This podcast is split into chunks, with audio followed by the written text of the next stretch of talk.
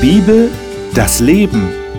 Winfried Vogel spricht mit seinen Gästen über ein Thema der Bibel.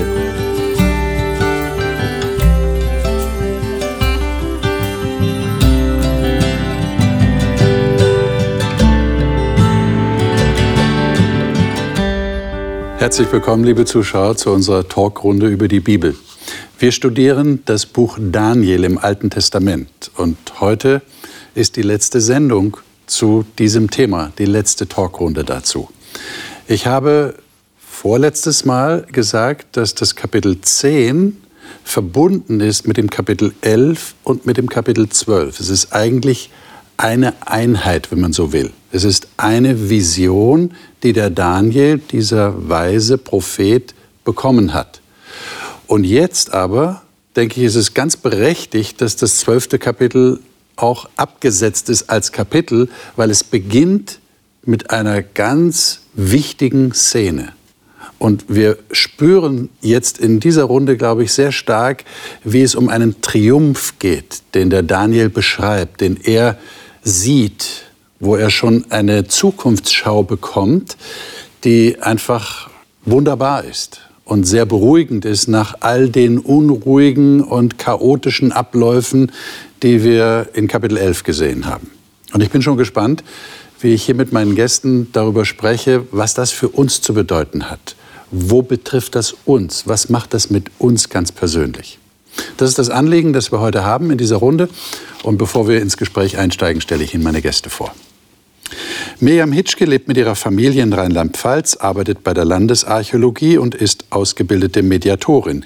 Sie sagt, sie erlebe Gott als Held ihres Alltags, der an ihrer Seite ist. Nele Kunkel ist in Hamburg geboren und lebt jetzt in Südhessen. Sie hat als Pastorin gearbeitet und hilft derzeit Bibelkursteilnehmern, die Bibel besser zu verstehen. Sie sagt, Gott erde sie und gebe ihr Halt und Zuversicht. Stefan Sick ist Pastor und lebt in der Schweiz. Er war viele Jahre unter anderem in der Jugendarbeit tätig. Er sagt, die Bibel sei für ihn wie ein Kompass und sie erschließe ihm immer tiefer das Herz Gottes.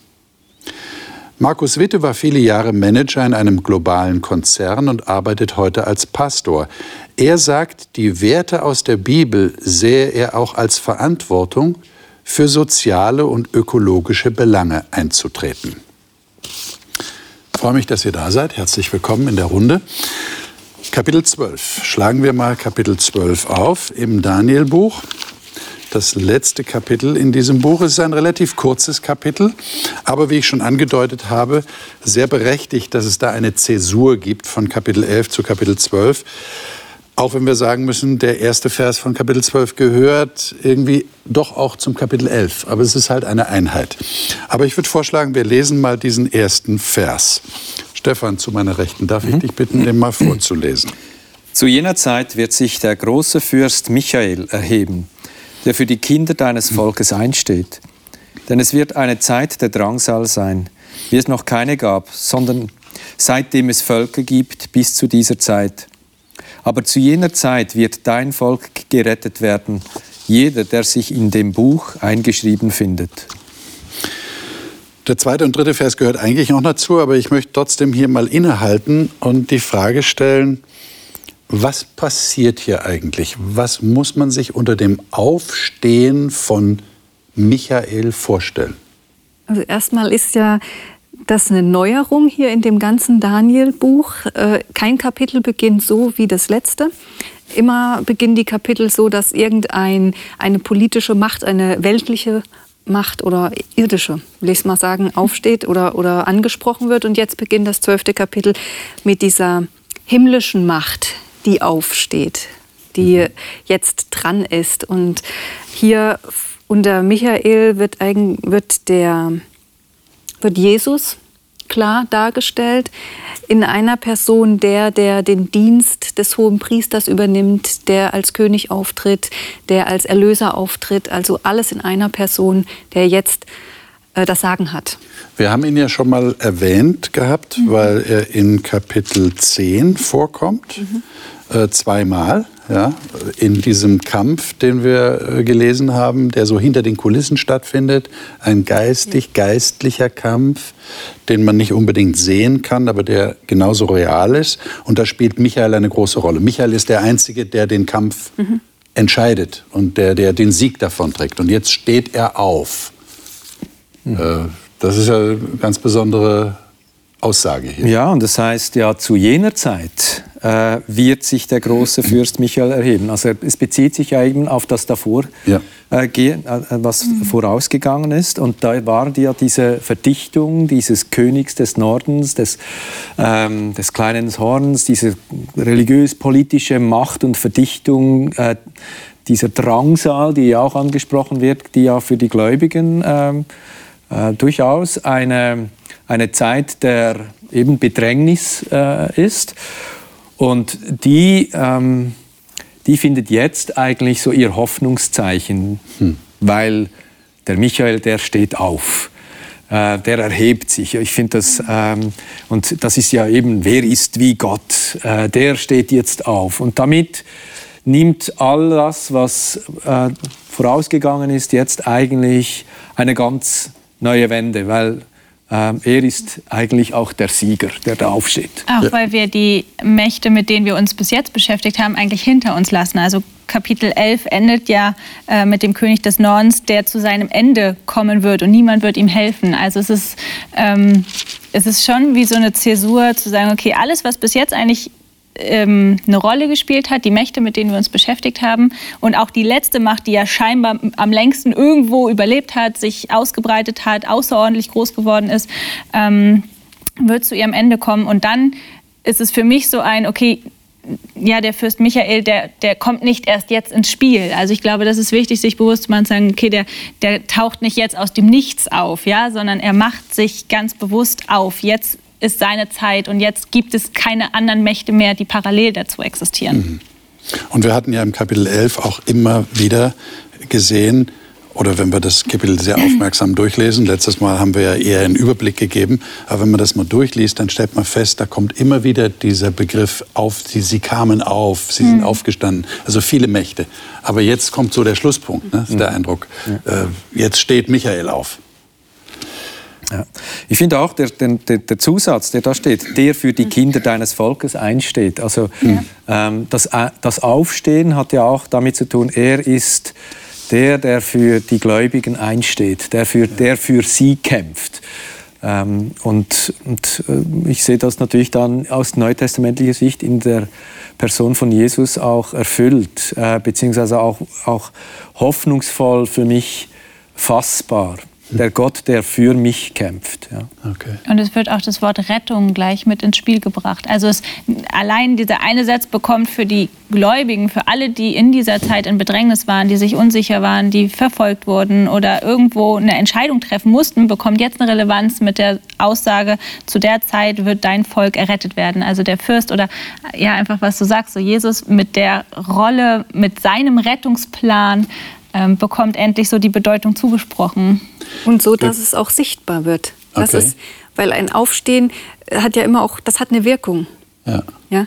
Also es ist nicht so, dass er vorher nichts getan hätte oder, oder mhm. so weit im Hintergrund war, dass mhm. es nicht spürbar gewesen wäre. Er hat ja trotzdem das Weltgeschehen in der Hand. Aber jetzt wird es sichtbar werden ja. und eine Wirkung haben. Du redest von Rettung und da steht ja dann noch äh, äh, am Ende die, die im Buch mhm. geschrieben stehen. Mhm. Darauf wollte ich gerade eingehen. Habt ihr eine Ahnung, was das bedeutet? Mir fällt dazu ein, die Situation, die uns im, im zweiten Buch Mose, im Exodus 32 berichtet wird.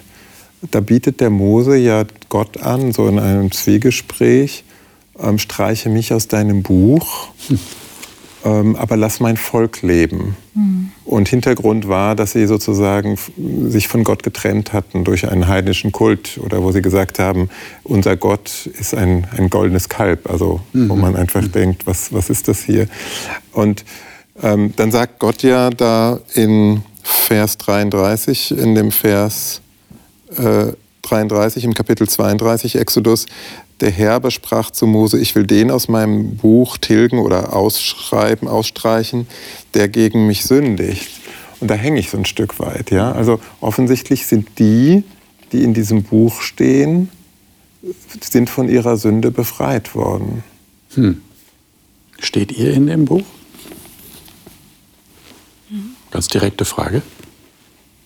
Ja. Ihr könnt jetzt fast Also- Nein sagen. Ne? Nein, Das ist so nein eine Frage. ich meine, ich meine das, das müsste man natürlich jetzt auch, auch begründen, neutestamentlich vielleicht dann, aber, aber ähm, das ist ja genau, ähm, was Jesus für uns erwirkt hat, dass wir Zugang haben zum Vater, dass wir äh, vom Tod zum Leben durchgedrungen sind, so wie es ja auch dann äh, im Johannes-Evangelium steht. Mhm.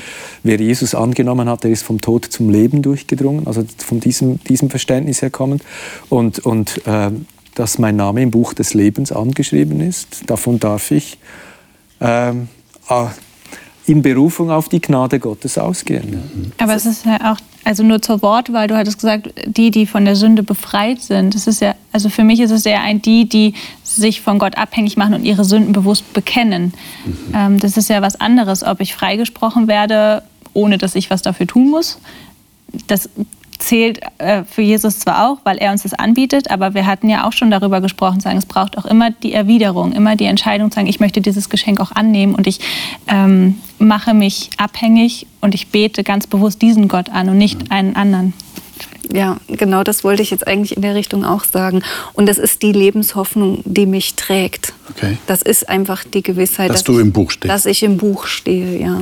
Und Sonst würde der Glauben für mich keinen Sinn machen. Das ist so irgendwie klingt so, das ist eine eigenartige Formulierung eigentlich. Nicht? Ich stehe im Buch. Äh, Das verwenden wir ja so eigentlich nicht im täglichen Sprachgebrauch. Ich stehe im Buch heißt, ich kann davon ausgehen, das hat dokumentarischen Wert. Also das ist dokumentiert. Ich bin in dem Datensatz Ich bin im Datensatz, wenn du heute sagst. bei Gott, in der Cloud. In der Cloud. Aber dieser Typus Mose, oder zumindest ist es so eine Anspielung, weist ja direkt auf Jesus Christus hin. Also Jesus Christus hat gesagt, nimm mich, zu, mach mich zur Sünde an meiner Stelle. Okay. Und das ist mir, also das meinte ich auch, das mit, dem, mit dem Begriff eben, ja. Ich möchte das aber schon noch textlich verankern. Einfach Bitte, dieser ja. Anspruch Bitte, oder dieser äh, in Johannes Kapitel 3, Vers 36 möchte ich kurz lesen. Wer an den Sohn glaubt, heißt es da, der hat das ewige Leben. Okay. Wer aber dem Sohn nicht glaubt, der wird das Leben nicht sehen. Ja. Und, und ähm, da, wird, da wird ewiges Leben ja bereits vergegenwärtigt durch, die, ähm, durch den Glauben. Bin ich schon Teil dieser neuen Lebensrealität, in die mich Gott hineingenommen hat. Also äh, von daher darf ich mich als Mensch Gottes wissen, als Kind Gottes, als zugehörig zu seiner Familie und damit auch als Mensch, der im Buch des Lebens steht. Das heißt ja auch, dass man da aber auch ähm, das kann auch gestrichen werden. Das ist ja der Punkt. Das kann auch wieder. Gut, aber du hast gerade gesagt, äh, wenn man im Buch steht, dann hat man Leben, ewiges Leben. Du hast gerade den Text zitiert aus dem Neuen Testament. Das steht ja jetzt auch hier im Daniel, Genau. Kapitel 12. Äh, Nele, kannst du mal die Verse 2 und 3 lesen? Ja. Und viele, die unter der Erde schlafen liegen, werden aufwachen. Einige zum ewigen Leben, einige zu ewiger Schmach und Schande. Die Lehrer aber werden leuchten wie der Glanz des Himmels und die, die viele zur Gerechtigkeit gewiesen haben, wie die Sterne immer und ewig. Ähm, das finde ich ja interessant. Da steht, die im Land des Staubes schlafen, sagt die Elberfelder. Ähm, Luther sagt, die unter der Erde schlafen liegen. Das entspricht ja auch dem, was Jesus gesagt hat. Ne? Also ist, äh, Tod ist ein Schlaf. Aber hier geht es jetzt um die Auferstehung. Ähm, die einen zu ewigem Leben, die andere zu ewigem Abscheu oder zu ewiger Schande. Äh, wie, wie kommt es denn dazu? Du hast schon gesagt, Jesus, wenn ich an Jesus glaube, habe ich ewiges Leben. Wenn ich an ihn nicht glaube, das würde dann dem entsprechen hier. Mhm. Ja, das korrespondiert auf jeden Fall. Ja. Okay. Ähm, und hat eben vielleicht auch wieder mit dieser grundsätzlichen Thematik des Buches Daniels zu tun, äh, dass es eben um einen geistlichen Kampf geht. Also das heißt Loyalität zu Gott oder Loyalität zu, ähm, sage ich mal jetzt auch sehr pauschalisiert, zu irdischen Mächten, Kräften, zu Dingen äh, der Welt, äh, statt ähm, ähm, meine Beziehung zu meinem Schöpfer zu halten. Also die, die eben an Jesus glauben, sind im Buch des Lebens. Die, die aber an Jesus, äh, Jesus verleugnen oder, oder ignorieren oder äh, an, Jesus dann vielleicht auch absagen, mhm. äh, die stehen dann eben nicht im Buch und äh, das ist dann die, die zweite Auferstehung, die da angesprochen ist. Ich meine, jetzt kommt ja noch eine andere Komponente dazu. Es steht hier in Vers 3, der Luther übersetzt, die da lehren. In der Elberfelder heißt es, die verständigen. Mhm. Ähm, und das steht auch nochmal in Vers 10. Aber die Verständigen mhm. werden es verstehen. Die Gottlosen werden es nicht verstehen, heißt es vorher. Die Gottlosen werden auch gottlos handeln. Aber die Verständigen werden es verstehen. Wenn ich mir jetzt vorstelle, vielleicht auch einer der Zuschauer oder sonst irgendjemand sagt, also ich verstehe das Buch Daniel nicht wirklich. Ja, wir haben ja letzte Woche auch gesagt, Daniel 11 schwer zu verstehen. Äh, vielleicht versteht man auch Daniel 7 nicht ganz oder ein anderes Kapitel mit den Zeitprophezeiungen. Und das ist, klingt alles so geheimnisvoll. Was heißt denn verstehen?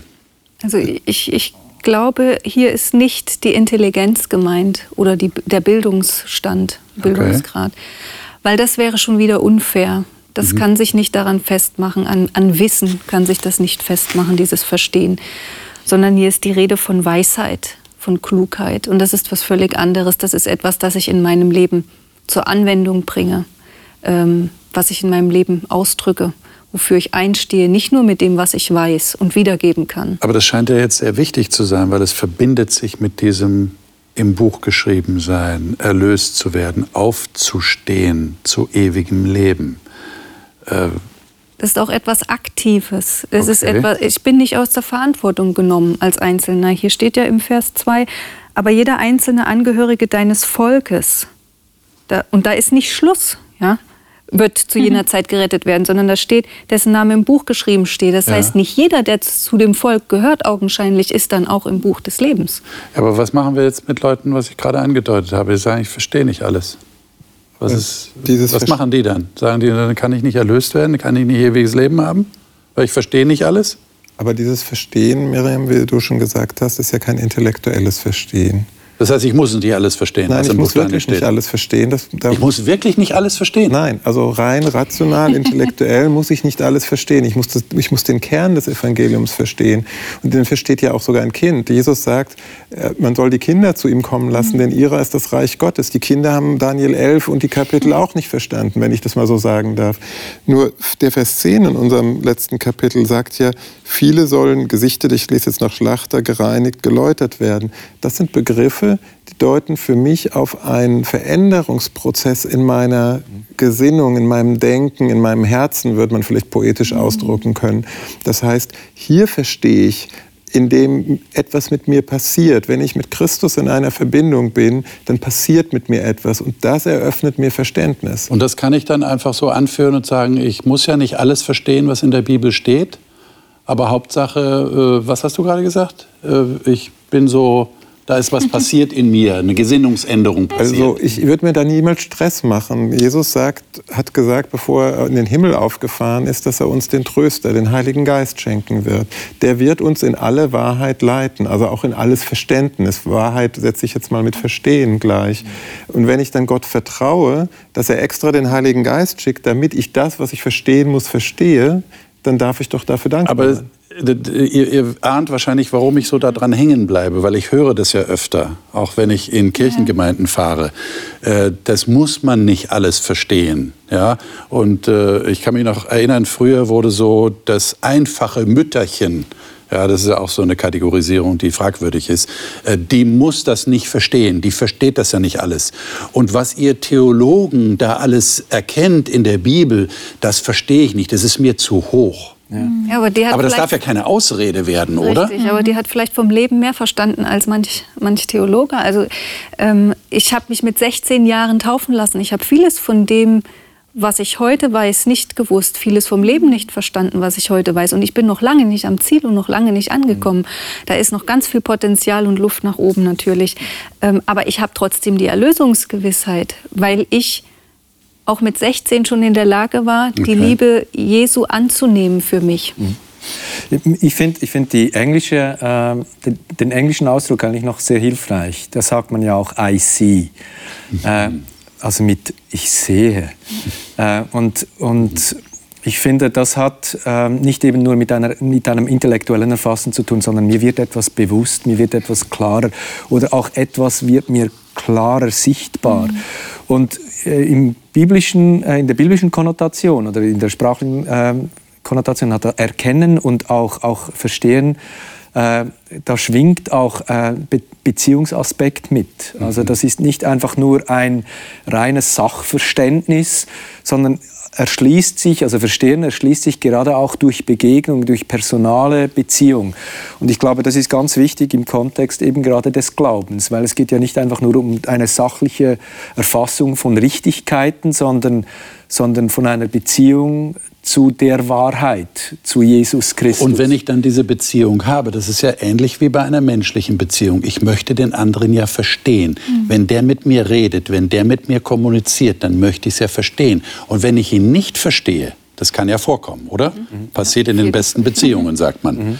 Dass ich den anderen nicht verstehe oder der sich nicht verstanden fühlt oder ich fühle mich nicht verstanden dann werde ich ja schon irgendwie versuchen, es doch zu verstehen, oder? Mhm. Der liebe Gott hat uns doch nicht die Bibel gegeben und gesagt, ach du armer Kerl, du verstehst nicht alles. Ich habe das zwar geschrieben, ich wollte gerne, dass es Leute verstehen, aber wenn du es nicht verstehst, ist es nicht so schlimm. Mir ging es eigentlich nur darum zu betonen, dass wir uns keinen Stress machen müssen, weil keiner versteht alles und dass das Verstehen mehr auf einer ich sag mal symbolisch jetzt Herzensverständnis, Herzenserkenntnis liegt, als jetzt nur an dem rein intellektuellen. Mhm.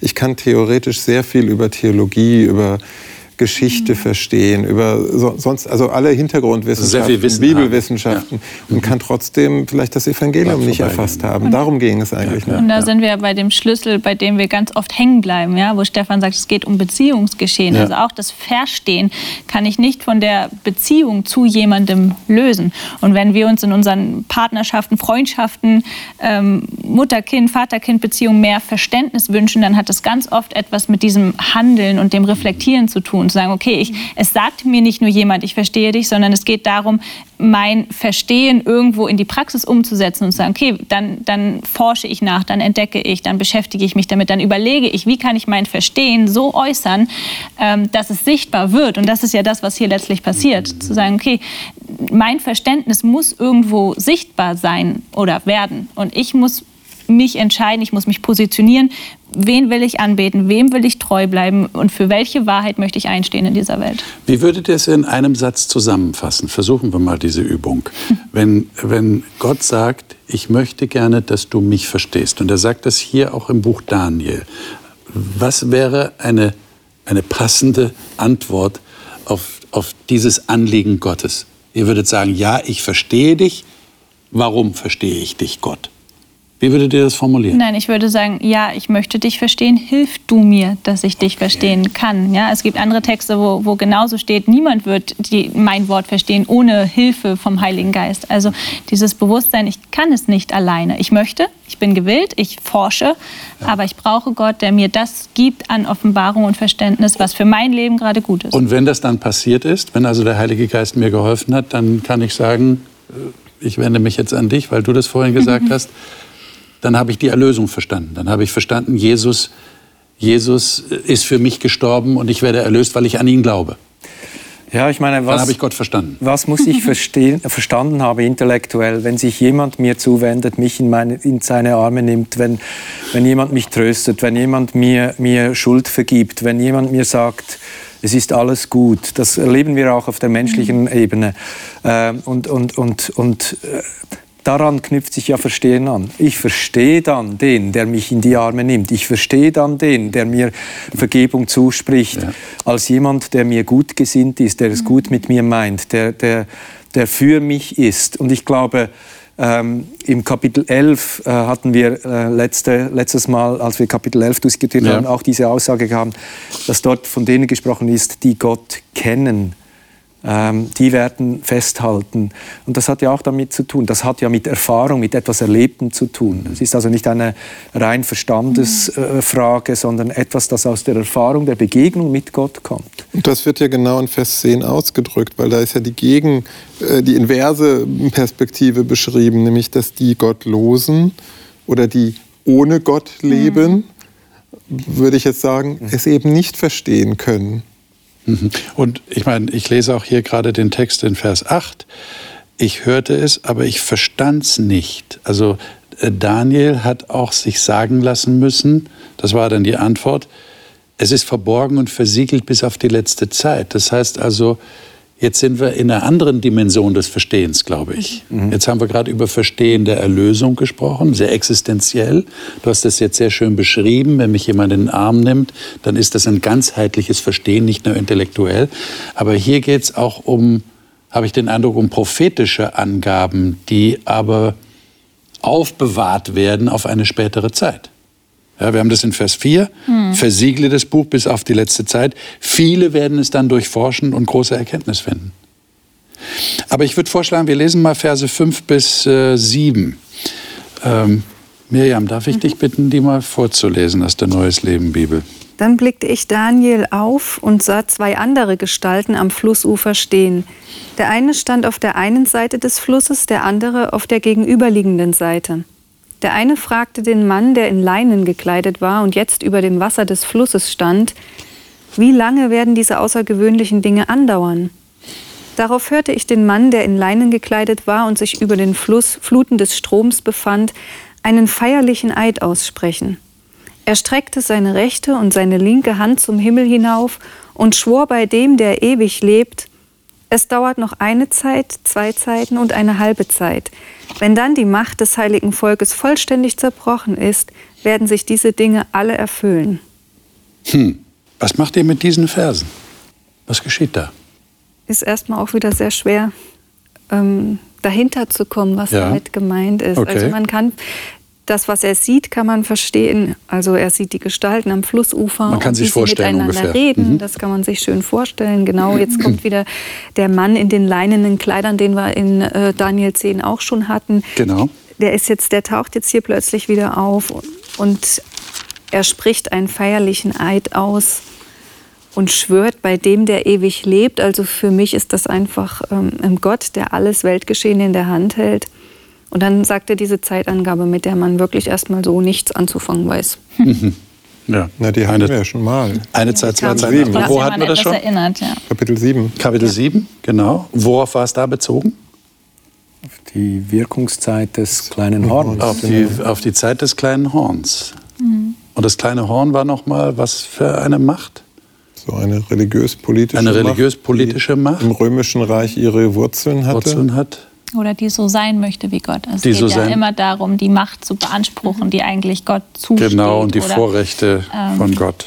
Ähnliches zu tun nur oder ins Aha. Gegenteil zu verkehren. Und von daher ist es ja schon auch wieder ein Rückbezug, ähm, einfach in dem Sinne darauf hinzuweisen, dass, dass alle Mächte irgendwo endlich sind. Also überall dort, wo Zeiten definiert werden, geht es ja immer darum, okay, es ist, ja. es ist endlich, es ist eben das Gegenteil von ewig. Es wird irgendwie definiert, ähm, auch wenn uns jetzt wahrscheinlich die Zeit fehlt, auf Anfang und Ende einzugehen, aber es ist immer irgendwo, ähm, es wird Gott gegenübergestellt, der Ewigkeit gegenübergestellt. Ja, und wir haben ja dann auch in Vers 11 äh, nochmal Anklänge an das, was dem kleinen Horn nachgesagt ja. wird in Daniel 8 zum Beispiel. Die Wegnahme die oder das Abschaffen des Täglichen, des Beständigen. Das hatten wir ja da ausführlich Ein diskutiert. Gräuel der Verwüstung. Genau. Und da sind dann nochmal Zeitangaben. Hier 1290 steht dann da. Mhm. Ich meine, die dreieinhalb Seiten sollten wir vielleicht dazu sagen, so als kurze Informationen reinschieben. Ähm, dreieinhalb Zeiten, dreieinhalb Jahre, ja, äh, 1260 Tage wären nach dem Prinzip 360 Tage. In der Antike, 360 Tage ist ein Jahr, dann summa summarum sind das dann 1260 und hier haben wir 1290. Das heißt, wir haben hier eine, eine begrenzte Zeit für eine Macht, die sich anmaßt, den Erlösungsplan ad absurdum zu führen, ein, eine Parallelgeschichte aufzuziehen, wo Menschen verunsichert werden und auf eine falsche Fährte geführt werden. Das ist mal das, was wir sagen können. Ja. Mhm. Und äh, die Zuschauer, darf ich darauf hinweisen, im Internet äh, werden wir dann auch ein Schaubild haben, wo man dann sieht, wo hat diese Zeit aller Wahrscheinlichkeit nach angefangen, wo hat sie geendet. Da müsste man dann in die Offenbarung gehen, weil in der Offenbarung haben wir diese Zeiten auch noch mal angegeben. Da wird auch gesagt, worum es da geht. Ähm, das können wir hier nicht im Einzelnen aufzählen, aber wir registrieren zumindest, hier ist einer, den wir schon kennengelernt haben in Kapitel 10 und der jetzt hier nochmal diese Zeitangaben macht. Und da kommt ja nochmal in Vers 12, kommt ja auch die 1335. Das ist dann abgesetzt, dadurch, dass es eine Seligpreisung ist, wohl dem, der da wartet und erreicht. 1335 Tage. Das klingt alles noch sehr geheimnisvoll. Aber was, würde, was ist so euer genereller Eindruck dessen, was hier dem Daniel am Schluss des Buches nochmal offenbart oder gezeigt wird? Also ich finde schon auch äh, nochmal bemerkenswert, dass da diese Person äh, oder dieser Mann in Leinen kommt, den wir ja im Kapitel äh, 10 ja auch schon äh, gehabt haben und der, äh, den wir auch irgendwo assoziieren mit der Rolle, die Jesus spielt neutestamentlich, also der Hohepriester. Offenbarung hast ja, du genau, letztes Mal erwähnt. Genau, in Offenbarung 1 äh, wird, wird Jesus auch in dieser Situation im Heiligtum geschildert äh, und dann mit ähnlichen Attributen beschrieben. Äh, und, und diese Funktion eben des Hohepriesters unterstreicht eigentlich auch, auch wieder das, was wir mit dem Michael, Michael ist der Kämpfer, der Hohepriester ist der, der ähm, der Versöhner, der, der, der, der Priester ist die priesterliche Rolle, die hier im Vordergrund steht. Und so ist eigentlich, sind wir es wie beide äh, Aspekte. Der, der Kämpfer für mich, wie auch der, der für mich eintritt, äh, der Priester. Äh, beide Rollen äh, scheinen hier auf und verstärken eigentlich diese Gewissheit, dass mein Leben verankert ist oder dass das Leben der Gläubigen verankert ist im Michael, und im Hohepriester mhm. und eigentlich in Christus. Also auf der einen Seite wehrt er die, die falsche Macht ab, ja. die Erlösung streitig machen will. Auf der anderen Seite wendet er sich denen zu, die ihn um Vergebung bitten, die Versöhnung haben wollen und ist der Priester für sie. Mhm. Ja, das ist interessant. Und er rettet aber auch das Volk, ja. Also das hatten wir am Anfang ja. in Vers 1 oder auch in Vers 7. Genau. Wenn die Zerschmetterung der Kraft ja. des heiligen Volkes vollendet ist, also wenn ihnen eigentlich sozusagen die Kraft ausgeht. Ja. Also kurz bevor es zu spät ist, greift Gott ein. Ja. Und deswegen sind auch die Zeitangaben sehr tröstlich oder die, diese Angabe in Vers 12. Wer, wer so lange ausharrt oder wer dann lebt, wer durchhält, das sind ja auch, ist ja auch ein Motiv, was uns in der Offenbarung begegnet, ähm, dass wir ermutigt werden dazu, selbst wenn es uns unendlich lang vorkommt, mhm. es gibt ein Ende und Christus tritt dann für uns ein. Und das ist etwas, das Daniel in seinem Leben erleben durfte. Hm. Spätestens äh, in der Szenerie, wo er in die Löwengrube kam. Hm. Da war es erstmal augenscheinlich für ihn vorbei auf dieser Welt. Und er durfte erleben, dass Gott ihn errettet. In einer Situation, in der das menschlich gar nicht möglich war, menschlich gesehen. Und, und jetzt begegnet ihm das hier auch wieder. Und ich glaube, an, an der Stelle kann er dann für sich auch zufrieden sein und sagen, ja, ich kann mit diesen offenen Fragen, ich kann das aushalten, ich kann damit äh, leben. Und wir als Christen oder auch ich in meinem persönlichen Leben, ich habe so einen Spannungsbogen auch auszuhalten. Mir werden nicht alle Fragen beantwortet. Ich habe nicht in allem das totale Verständnis manchmal muss ich das einfach aushalten können, keine Antworten zu wissen. Und ich weiß aber, dass Gott da ist und dass er mir die Kraft gibt, das auch aushalten zu können. Und dann wird irgendwann alles gut sein. Und für mich ist es auch so ein bisschen, ähm, der Vers 9 macht es deutlich, ja, wie sehr wir Menschen uns letztlich auch von, von Gott ähm, unterscheiden wie groß diese Distanz ist. Ja? Also, dass es auch okay ist, dass Dinge verborgen sind, weil, weil Gott bestimmt, dass es so ist. Und dass, wir, dass, dass unser Verstehen begrenzt ist und dass Gott uns trotzdem zutraut, etwas aus diesem begrenzten Verstehen zu machen. Also sowohl in Vers 9 sagt er, geh hin, Daniel. Ja? Also auch dieses geht hin, das begegnet uns bei Jesus auch wieder. Immer dieser Auftrag zu sagen, mach trotzdem etwas drauf, draus, steh für mich ein, verkünde das, was du verstanden hast oder akzeptiere auch, dass dein Wissen begrenzt ist. Und Vers 3 nimmt es ja eigentlich auch wieder auf, ja, zu sagen, okay, es gibt Menschen, die verstehen und die auch anderen etwas davon weitergeben können, die andere unterrichten dürfen, trotz unseres begrenzten Verständnisses. Mhm. Ähm, und da finde ich es beruhigend, was du gesagt hast. Jetzt sagen wir, wenn wir uns anfangen zu stressen, oder uns selber unter Druck setzen, dann verhindern wir ja eigentlich, dass wir davon reden, weil wir denken, wir müssen immer erst High Level erreichen, um überhaupt den Mund aufmachen zu dürfen. Aber Vers 3 gibt eigentlich die Genehmigung zu sagen, okay, ja. wir, wir, dürfen etwas sagen, wir dürfen reden, weil es soll sich ja verbreiten. Ja. Und, und da ist ja auch noch ein, ein, Zuspruch, wie ich ihn empfinde, in Vers 9, den du gerade, Nele, zitiert hast. In der Zeit des Endes werden es aber viele verstehen. Ja. Mhm. Und die Zeit des Endes ist uns ja im Buch Daniel häufig begegnet. Genau. Also das ist ja jetzt ein Begriff, der sich immer wieder durchzieht durch verschiedene Kapitel. Mhm. Vers 4 hast du gerade zitiert, ne? Und Vers 9 bis zur Zeit des Endes, aber auch Vers 4, ist ja, beides. Ja? Eben, ich meine gerade das Verstehen, dass, dass Leute genau, es durchforschen genau, und verstehen. Genau, ja. ja. Richtig, Vers 4 ist, ist noch viel deutlicher. Ja. Und Erkenntnis finden, ja. Ganz genau. genau. Und bei, genau. bei Gott darf das so sein, das finde ich ja auch so faszinierend. Da darf man einfach nicht alles verstehen müssen. Äh, der Daniel hat es ja auch erlebt bei Nebukadnezar. Mhm. Wer mir den Traum nicht deuten kann, der wird vernichtet werden. Er, er, war Berater sein Leben lang. Er hat andere beraten. Er musste die Weisheit an den Tag legen, auch schon von Berufswegen her, die ein anderer nicht hatte. Mhm. Immer war das so. Und, und auch sein ganzes Forschen äh, in den Visionen, wie kann das Gott gemeint haben, was habe ich gesehen, seine Reaktion darauf, wenn er was nicht verstanden hat. Und jetzt hier kommt der erlösende Punkt eigentlich, wo Gott sagt, das darf sein, Daniel. Aber wenn ich das wieder in unsere Zeit hole, also ich möchte noch mal bei der Zeit des Endes bleiben. Ich verstehe die, alles, diese, diese ganzen Visionen, die wir alle studiert haben in den Wochen, dass ich daraus entnehme, ich lebe in dieser Zeit mhm. und ich kriege jetzt den Zuspruch, ich darf das verstehen, selbst wenn es auf den ersten Blick vielleicht nicht so einfach ist. Mhm. Ich meine, der Daniel, finde es interessant, was du sagst, Nele, kriegt tatsächlich einen Auftrag, ja, mhm. geh hin. Ja. ist auch eine Verantwortung. Wenn ich etwas verstanden habe, darf ich das weitergeben. Und im Vers 13 wird das nochmal wiederholt. Das ist so, so ja. der Schluss des Daniel-Buches. Du aber, Daniel, geh hin, bis das Ende kommt. Also es ist noch nicht das Ende, bis es kommt. Und Ruhe, das ist korrespondiert das mit dem Schlafen, ja, in Vers 2. Ruhe, bis du auferstehst zu deinem Erbteil am Ende der Tage. Mhm. Und dieses Auferstehen, das ist ja das gleiche Wort, das wir beim Aufstehen von Michael haben. Also dieses Aufstehen bedeutet tatsächlich, jetzt kommt neues Leben. Mhm. Das ist sehr tröstlich. Ja, eigentlich wird der Sieg, das ist ja eigentlich äh, schon, schon Sieg vorweggenommen. Wenn der Michael aufsteht, dann weiß, ist eigentlich die Sache entschieden, ja. so könnte man fast sagen. Ja, genau. äh, also eigentlich ein, der Sieg äh, wird jetzt manifest. Ähm, und ich finde das eben noch schön, der Sieg des Michael ist letztlich auch der Sieg des Daniels. Also ähm, im Sinne von, von Dank des Sieges Michaels kann es diese Auferstehung geben. Also das heißt, wenn wir es jetzt auf uns münzen, heißt das, wir sind nicht nur Zuschauer, sondern wir sind tatsächlich Akteure. Es betrifft uns selbst. Mhm.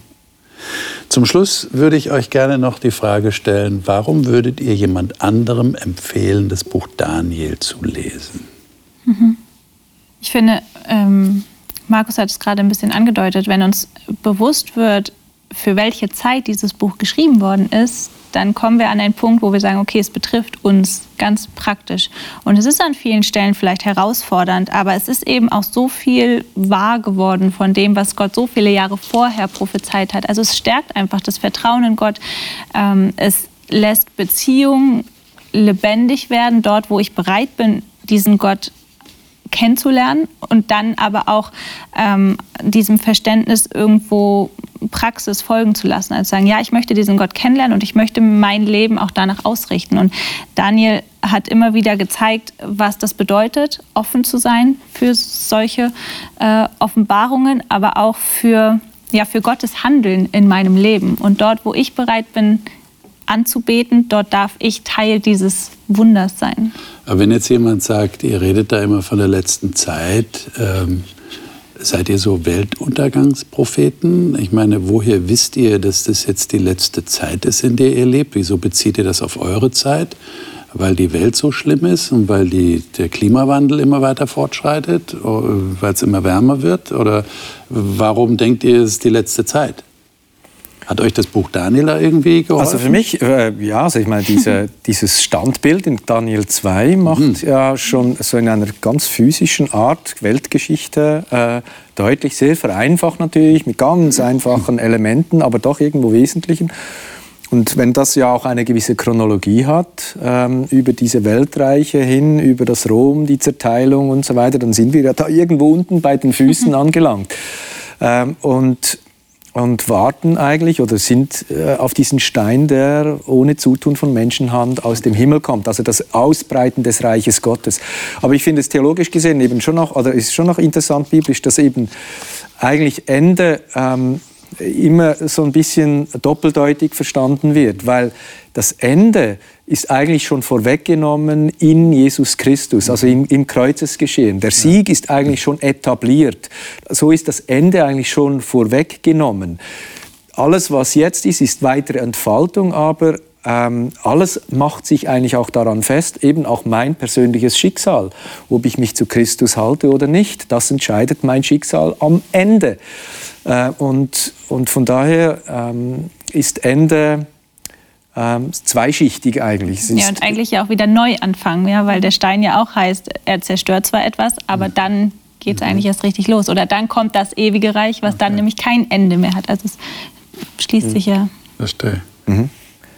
Also ihr würdet sagen, ja, äh, also aufgrund des Buches Daniel habe ich verstanden, dass wir irgendwie aufs Ende zugehen. Ja, und ich glaube, es ist ein Buch, das auch zeigt Leben in der Welt heute. Ich glaube, man kann das, äh, ohne jetzt zu pathetisch zu sein, aber sagen, eigentlich leben wir ja auch in Babylon, in der Welt. Und das sind die unterschiedlichsten Mächte und, und die, die, die zerren und, und reißen und suchen Loyalität und so weiter. Und, und in Ägypten auch. Ne? Genau, und in dem Kontext finde ich das eigentlich sehr ein modernes mhm. äh, Buch, gerade auch für die heutige Zeit. In dieser Welt zu leben, aber eben in einer Haltung, wie wir es beim Daniel und seinen mhm. Freunden sehen, im Glauben sich nicht korrumpieren lassen, ja. festhalten an Gott. Das sind diejenigen, die verständig sind, das ja. sind die, die Gott kennen. Ja. Die werden letztlich durch das das alles hindurch bestehen.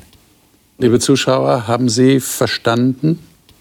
Äh, das ist, glaube ich, die entscheidende Frage, die wir am Ende des Studiums des Daniel-Buches stellen müssen, stellen können.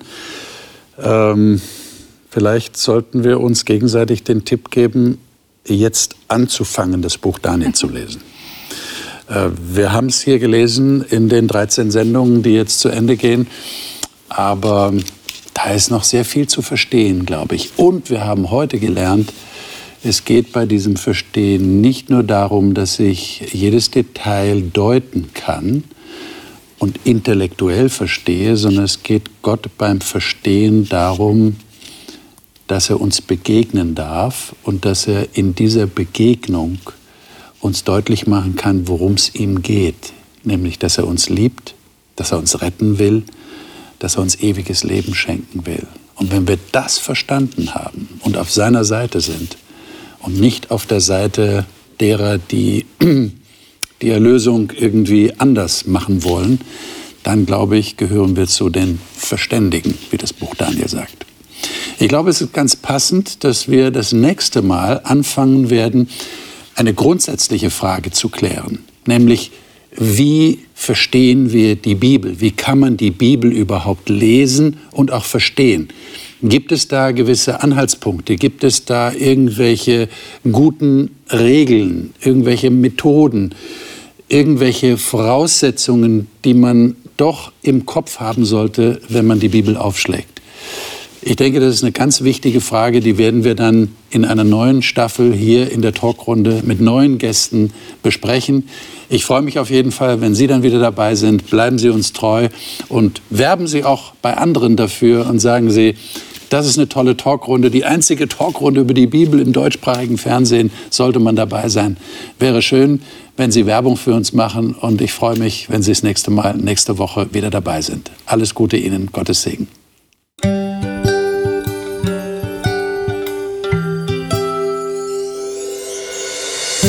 Sie hörten auf Hope Radio die Bibel, das Leben mit Winfried Vogel und seiner Gesprächsrunde.